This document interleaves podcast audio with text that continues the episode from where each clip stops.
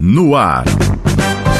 Notícias da hora. O boletim informativo do Tribunal de Justiça do Rio Grande do Norte.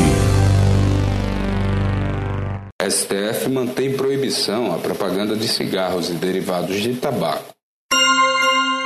O plenário do Supremo Tribunal Federal, STF, julgou uma ação direta de inconstitucionalidade ajuizada pela Confederação Nacional da Indústria e considerou válidos os dispositivos legais que restringem a propaganda comercial de cigarros e demais produtos fumígenos derivados ou não do tabaco e prevêem advertências sanitárias na embalagem desses produtos. A norma mais recente sobre a matéria proibiu a propaganda visual nos locais de venda, permitindo a exposição dos produtos. Aumentou o espaço para advertência sobre os malefícios do fumo, que deve cobrir toda a face posterior e uma das laterais das embalagens. Para a Confederação Nacional da Indústria, os dispositivos ferem a liberdade de expressão, de informação, de iniciativa econômica e de concorrência. A relatora, ministra Rosa Weber, apontou que a restrição à propaganda e as advertências sanitárias são medidas eficazes no combate à epidemia do tabaco responsável por 161 mil mortes anuais no Brasil. A ministra destacou que, de acordo com o artigo 220 da Constituição Federal,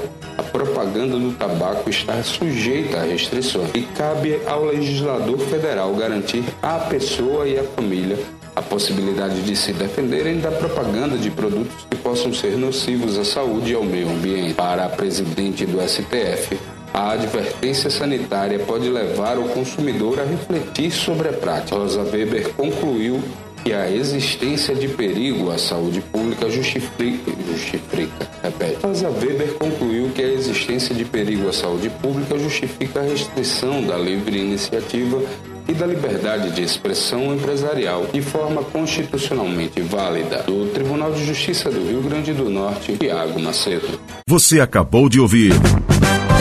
Notícias da hora. O boletim informativo do Tribunal de Justiça do Rio Grande do Norte.